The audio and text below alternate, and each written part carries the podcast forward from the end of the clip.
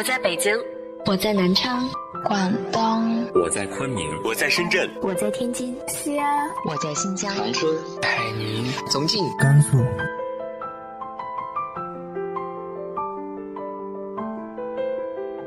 这里是 FM 幺八零八四，昨天的你的现在的未来，我是主播背着吉他的蝙蝠女侠。无论你在哪儿，这里都有我的温暖等你。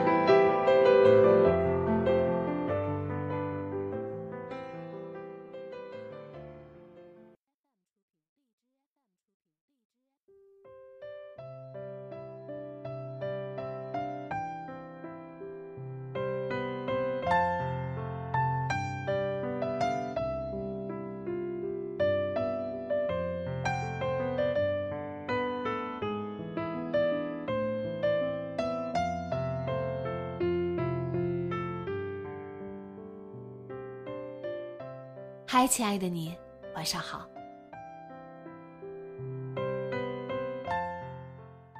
今天继续为大家带来的是来自于陆河的长篇小说《伤心诊所》。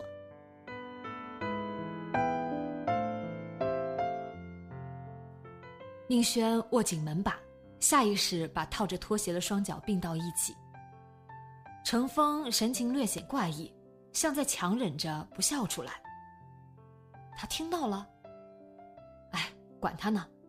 宁轩决定无视，正想找个借口关门撵人，却听见一个奶声奶气的声音问：“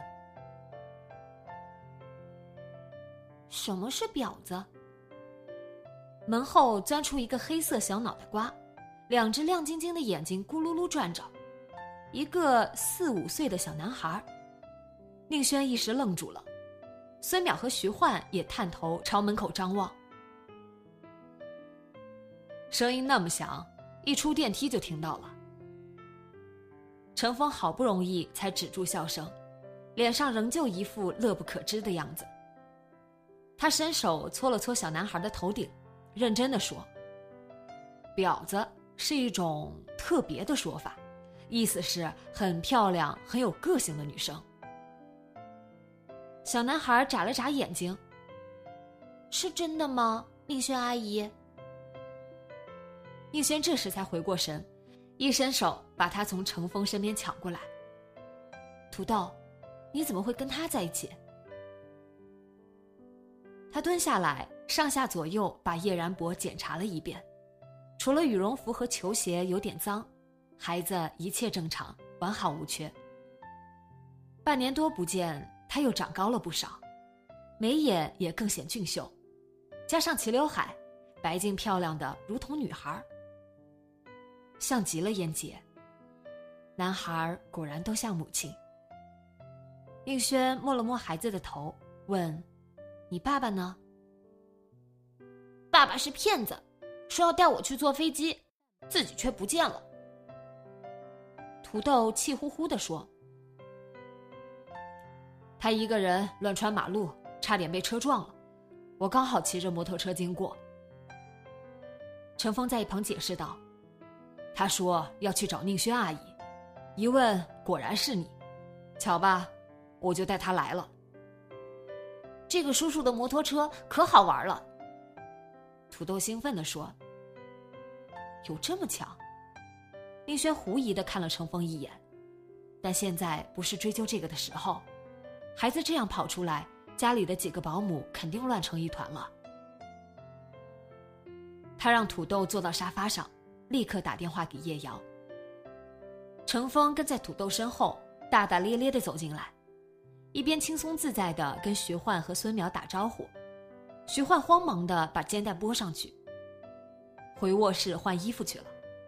孙淼则来回打量着程峰和土豆，一脸好奇和疑惑。和以前一样，铃声一直响到自动挂断，叶瑶照例没有接电话。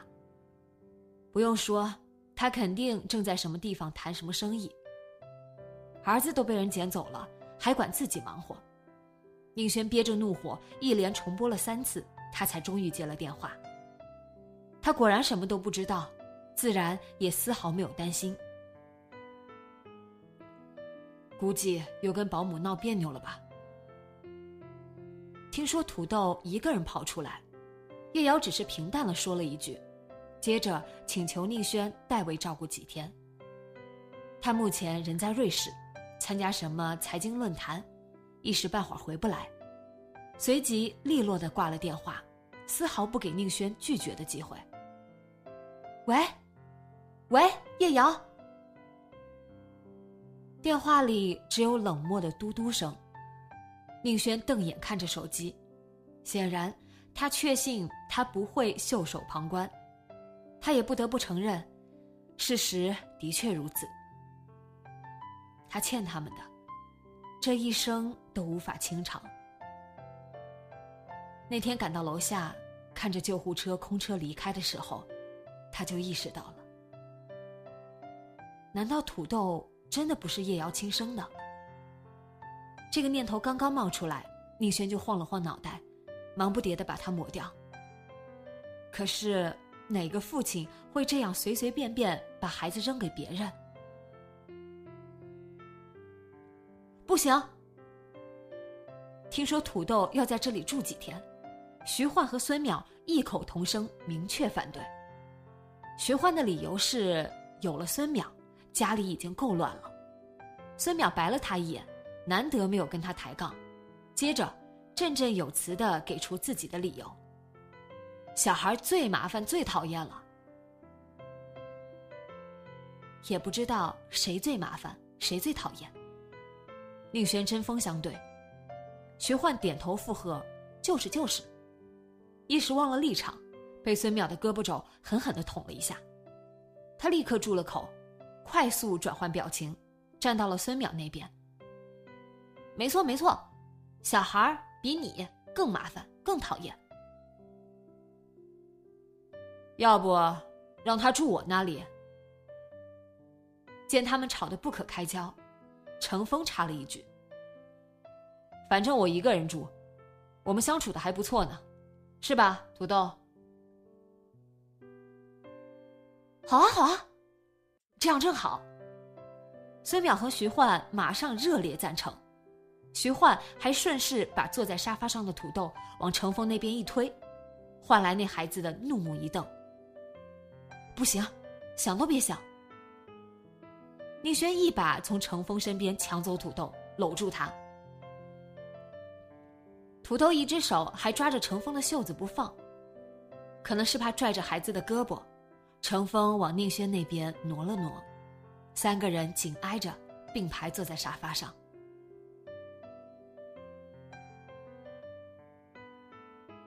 哎，孙淼夸张的惊呼，转头和徐焕交换了一下眼神。其实，是他们俩的私生子。他小声嘀咕了一句。徐焕一副笑不可抑的样子，含糊的说着：“不知道啊，可能吧。”“怎么可能？瞎想什么呢？”宁轩怒斥孙淼，又愤愤的瞪一眼幸灾乐祸、笑个不停的徐焕。“你不知道吗？”土豆抬头问程峰：“私生子是什么？”程峰一边胡诌解释，一边使劲憋住笑。他对你态度这么恶劣，原来是因为这孩子？什么时候的事儿？孙淼问。你也觉得他对我很过分呀？程峰如遇知音般感激的说。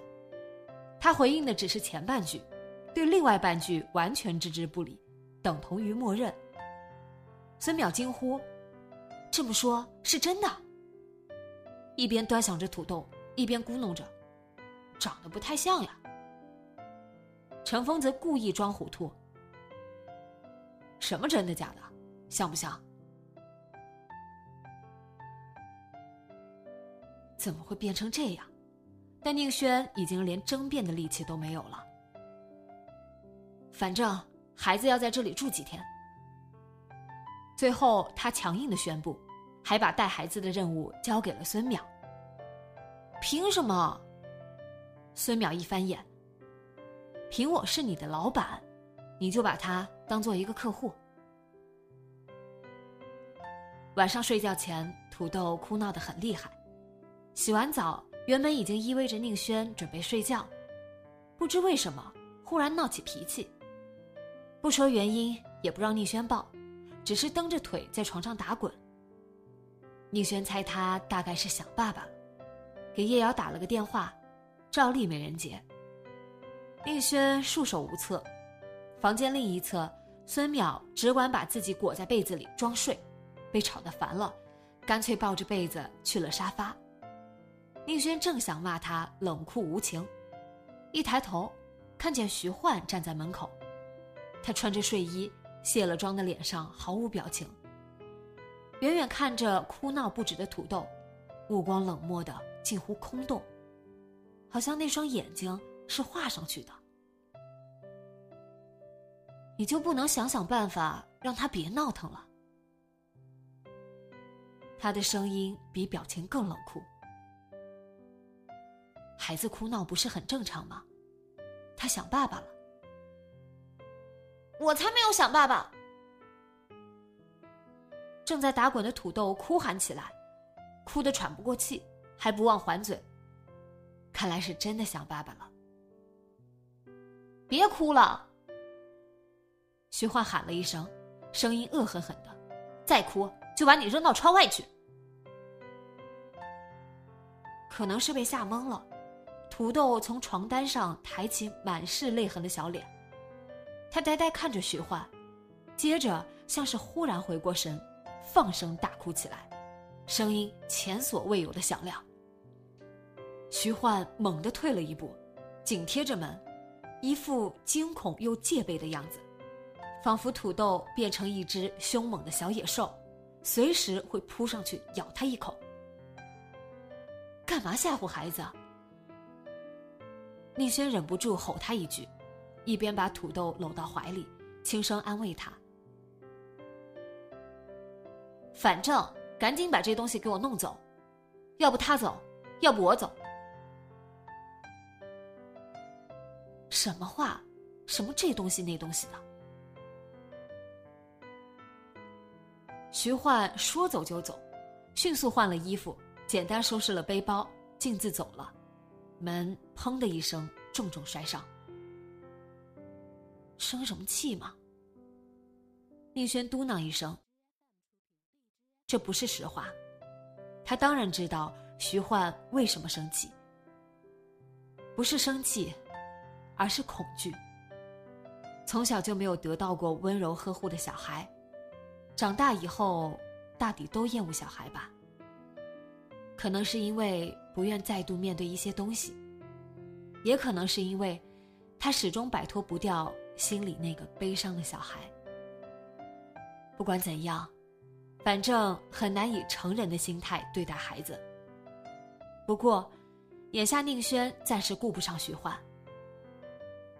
客厅里传来吉他声，熟悉的旋律，声音清澈，如晚风般宁静。是孙淼大学时代经常弹的《风的诗》。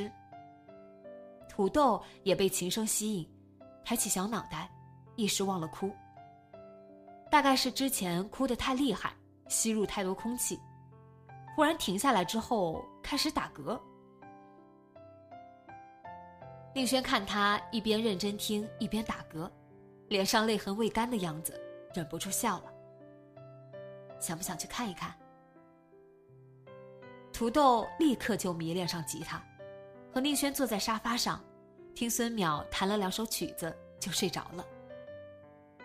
第二天一觉醒来，就开始缠着孙淼教他弹吉他，一副死心塌地的小跟班模样，很快就博得了孙淼的欢心。于是，宁轩高高兴兴地告知徐焕，孩子已经被一把吉他驯服，让他安心回家。一晃眼，土豆已经在这里住了半个月。宁轩给叶瑶打电话，不是没人接，就是关机。偶尔打通，得到的也都是千篇一律的回答。过几天就回来，似乎丝毫不担心寄放在这里的儿子。可能连自己有儿子这回事儿都忘得一干二净了。孩子来了之后，他们三个人的生活不知不觉变得规律起来。丽轩每天一忙完就回家做饭，不是之前那种随便拿点微波炉食品对付一下，而是淘米洗菜，正经做饭。每天买新鲜食材，注重荤素搭配，营养均衡，还研究起食谱，连一向不吃晚饭的徐焕都被吸引了，每天下班按时回家吃饭。晚上在地下车库停好车，宁轩照例打了个电话，铃声响了一遍又一遍，直到自动挂断。叶瑶不是没带手机，就是开了静音。宁轩死了心，收起手机，开门下车。今天回来晚了，孩子说不定早就饿坏了。虽然有孙淼陪他，但宁轩对他也不抱什么希望。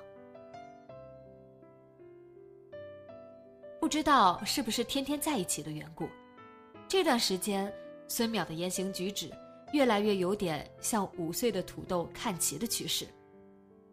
也难怪，说到底。他本来就是那样。宁轩不得不承认，把孩子交给他带，本身就是一个严重的错误。不过让宁轩意外的是，他们俩倒是相处的非常融洽。相比严肃的宁轩，不正经的孙淼显然后来居上，更得土豆欢心。也不知道是不是孙淼要求的。那孩子从不管他叫阿姨，直接叫他的大名。门刚打开，一个什么东西径直飞来，宁轩侧身一闪，堪堪躲开。那东西蹭着他的头发飞出门去，躲得太急，胳膊肘撞上了玄关的鞋柜，好痛。宁轩揉着胳膊，扭头看一眼落在地上的东西，一个黄色的金属小圆筒。看不出是什么，谁扔的？可能是被他的喊声吓了一跳。客厅里的音乐声戛然而止，随即阳台上传来一声怪声怪气的：“谁扔的？”是那只红冠绿毛大鹦鹉。土豆在这里住下后。就开始往家里带各种小动物，鹦鹉、刺猬、松鼠、兔子，各自占据阳台一角，都是出门的时候孙淼给他买的。每次宁轩数落他乱买东西，孙淼就理直气壮地说：“叶然博小朋友非要买的，我能怎么样？他可是客户。”还故意把“客户”两个字说的咬牙切齿的，好像自己。受了多大委屈似的。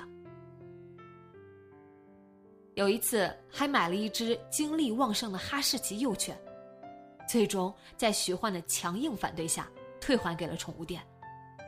作为交换条件，阳台上那四只小动物被允许留下。不过徐焕一直对他们虎视眈眈，恨不得除之而后快。你扔了什么？孙淼探头朝门口望了望，又缩回去，向土豆发话：“我没扔呀，扔了吧？咦，情头呢？看哪儿呢？扫把上面，该在哪儿去了？扔了。”宁轩听着他们俩的对话。一边穿过餐厅，地板上扔着各种杂物，几乎无处下脚。玩具小火车、半截胡萝卜、乐队伴奏用的沙锤、卷成一团的小男孩帽衫，看不出有任何关联的这些东西，一起摆在地板上。他扔的。孙淼抱着吉他，伸手一指站在茶几上的土豆，那样子。活像一个揭发同桌作弊的小学生。我不是故意的。土豆摸了摸头上的红色帽子，怀里不知为什么抱着一把扫把。对不起。他抬手碰了碰额头，简洁的道了个歉。对不起。他抬手碰了碰额头，简洁的道了个歉，一副随意老练的样子，也不知道谁教他的。但宁轩一时顾不上计较这个，他的注意力都在土豆头顶的帽子上，一个愚蠢透顶的红色塑料帽，形状像头盔，又有点像倒扣的碗。碗，可不就是一个碗，碗装方便面的塑料碗。孙淼，干嘛？都说了，他扔的嘛。为什么给他戴这种东西？啊，你说帽子呀？因为我们俩是组合嘛。瞧，我也是红色，是不是很炫酷？孙淼得意的甩了甩头发，宁轩这时才留意到他染了发，一头蓬乱的碎发中间。夹杂着几缕鲜红色的发丝，似乎是做了挑染。头发本来就够乱的，还染成这样。这副尊容出现在客户家里，怎么可能赢得人家的信任？不过这些话还没说出口，怒气就消失的无影无踪。宁轩再度感到熟悉的无力感。他在心里叹口气，最后开口说的是。菜买了吗？买了，买了。孙淼不耐烦的指了指厨房，随即朝土豆一扬下巴：“走一个，让他瞧瞧。”好啊。土豆推了推头顶的那个塑料碗，抱着扫把转过身去。孙淼拨弦弹了一段前奏，土豆侧耳聆听。小脑袋和着吉他的节奏轻轻晃动，接着像摇滚歌手那样把脑袋往后一仰，唰的转过身来，煞有介事的在扫把上快速拨动。他又唱又跳，孙淼则在一旁快速拨弦为他伴奏。说是伴奏，其实是配音，演奏的是 Led Zeppelin 的经典歌曲《Stairway to Heaven》，当然只是一小段副歌。两人配合完美，光看土豆那副一本正经的扫弦的样子，恍惚间，宁轩差点以为扫把真能当成吉他使。怎么样？唱完后，土豆满怀期待的问宁轩，旁边的孙淼也睁着两只亮晶晶的大眼睛，活像捡回飞盘等待表扬的宠物狗。嗯，不错。宁轩说，见那孩子略显失望，又振奋精神补充道：“很棒，太厉害了。”土豆一下蹦起来，伸手跟孙淼击掌庆祝，动作相当老练，跟刚才道歉的时候一样。都是孙淼教的吗？宁轩哭笑不得，照这样下去。这两个人估计会各取所长，一起变成两个散漫的摇滚少年。那我明天能跟你去演出吗？土豆问孙淼。明天不行，下次吧。什么演出？应轩问。云朵音乐节呀，明天开幕，你不知道？孙淼说，几个玩乐队的朋友。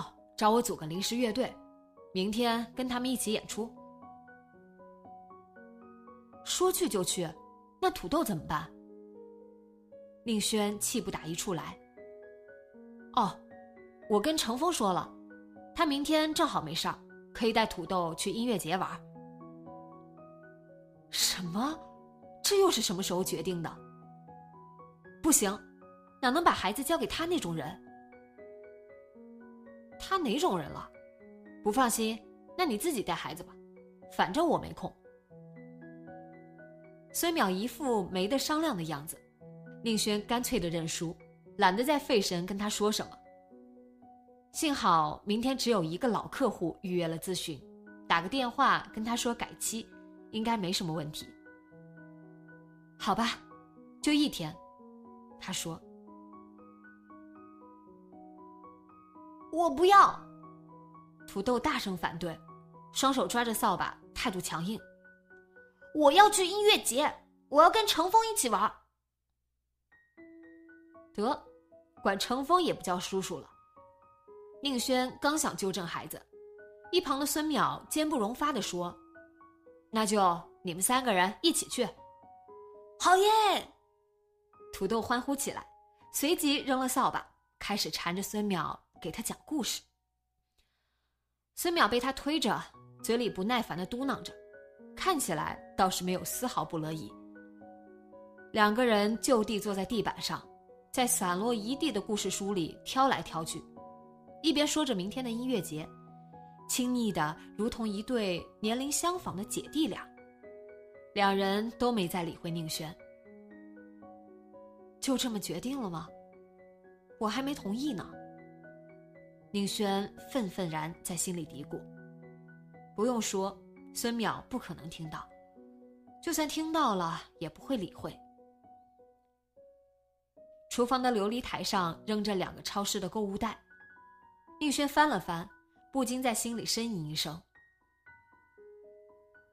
里面都是薯片和汽水，外加一只没削皮的大菠萝，可以用来做菜的只有一条鲫鱼和三个番茄，鲫鱼还是活的。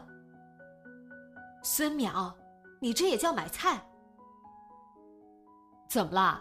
都是土豆喜欢吃的。孙淼漫不经心的说着，一边晃了晃坐在他怀里的土豆，说：“是吧？”土豆嗯嗯的使劲点头，一脸谄媚。有给孩子吃鲫鱼的吗？不行吗？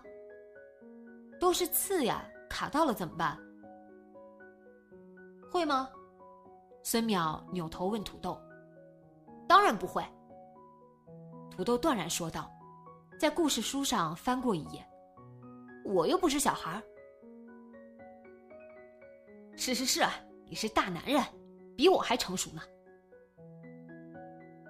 孙淼说着，朝宁轩扬了扬眉毛，像在说：“你看，我就说嘛。”算了，白费唇舌。宁轩对着他用力拉上厨房的玻璃门。他打开冰箱，找到几个鸡蛋。又在冷冻柜里找到一些冷冻的培根和虾仁，加上那三个番茄，勉强可以对付一餐。切好番茄，等待培根和虾仁解冻的时间里，宁轩听见几声“啊哦啊哦”的怪叫，走到玻璃门前往外看，从这边只能看见孙淼的背影，只见他举着两只手。像在模仿老虎扑食，一边嘶哑着嗓子说话：“我是住在摩天轮上的不爱刷牙的巫婆。小朋友，你的小脑袋瓜看起来很好吃呢。”嗷！说着，伸出手使劲搓了搓土豆的头顶。头发，不要弄乱我的头发。土豆双手抱着脑袋，生气地说。哼，老巫婆，我才不怕你呢！巫婆就巫婆，什么老不老的，纯属多余。宁轩贴着玻璃门看着他们俩打闹，一个念头突如其来：如果那孩子活着，也差不多这么大了吧？心底一阵熟悉的钝痛。这么多年。原来自己一直在原地打转，一步都不曾往前走吗？孙淼呢？是不是也把土豆当做别的什么人？曾经失去的，以及永远不可能再有的孩子？宁轩望着孙淼坐在地板上的背影，他正搂着土豆的脖子，使劲搓他的头发，一副嘻嘻哈哈、没心没肺的样子。看起来比土豆大不了几岁。察觉到眼泪涌上眼眶的时候，林轩仰头吸口气，等待眼泪重新被眼眶吸收。晚饭刚刚做好，徐焕正好回来，宁轩宣布开饭，孙淼和土豆立刻扔了故事书，齐齐奔到餐桌前，抓起筷子。还没给孩子洗手呢。听了宁轩的埋怨，孙淼用胳膊肘推了一下土豆，说：“去，你不是大男人吗？自己去。”颇令宁轩惊讶的是，土豆居然也不还嘴，乖乖去了。吃饭的时候，土豆突发奇想，抓着兔子给他喂饭。天哪，还有完没完了？徐欢撂下筷子，往后一躲，我才不要跟兔子一起吃饭。兔子不咬人。土豆天真的忽闪着大眼睛，喂兔子吃了一块番茄。上次你还说刺猬不咬人呢，结果呢？上来就是一口，害我打了三针狂犬疫苗。徐焕心有余悸的摸了摸手背上的细小疤痕，愤然说：“反正快点给我弄走，要不然我就把它烤了吃掉。”土豆连忙把兔子搂到怀里，小脸绷得紧紧的，看起来快哭了。到底是五岁的孩子，分不清话语里的虚实真假。宁轩赶紧安慰他，一边埋怨徐焕：“你不会吧？当真跟孩子生气啊？你还说呢？”徐焕拿起筷子，依旧愤愤不平：“弄了一屋子的动物，兔子到处拉屎，刺猬四处刨洞，松鼠满屋乱窜，最可恨的是那只鹦鹉，天天骂我。”鹦鹉会骂人，宁轩惊奇。不信，你喊一声徐焕试试。没等宁轩喊，阳台上传来一声阴阳怪气的“傻叉”，估计是捕捉到关键词了。你看，你看。宁轩使劲忍着笑，坐在对面的孙淼和土豆一起放声大笑。你教的？宁轩板起脸，把矛头对准孙淼：“跟你说了多少次了，别在孩子面前说脏话。”结果连鹦鹉都学会了。我哪有？孙淼乐不可支：“买来的时候就这样了，谁知道这只鹦鹉怎么回事儿？还不是你买的？”应轩顶了他一句，转而对土豆说：“可不能跟鹦鹉学哦，那是不对的。”你是它的主人，要好好教它。先带它向徐焕阿姨道个歉吧。土豆认真的点头，还没来得及开口，阳台上又传来一声干脆利落的“我靠”，就不能提徐焕吗？简直比声控开关还灵敏。土豆和孙淼再次笑得东倒西歪。徐焕哼了一声，举起筷子夹了一颗虾仁。慢悠悠的开口：“随便了，反正我马上就要结婚，搬出去了。结婚？”宁轩和孙淼同时开口：“跟谁？当然是跟男朋友。你们才认识不到两个月，那又怎么样？”徐焕满不在乎的说：“我以前还跟别人在一起两年。”也不见得有什么用，那也不用这么着急吧？孙淼说：“为了钱？”说什么呀？宁轩忍不住喝了一声。孙淼置若罔闻，盯着徐焕瞧，等他回答。对此，徐焕只是不可置否的哼了一声：“关你什么事？难不成真的为了一只饶舌的鹦鹉？”举起筷子的时候，孙淼喃喃自语。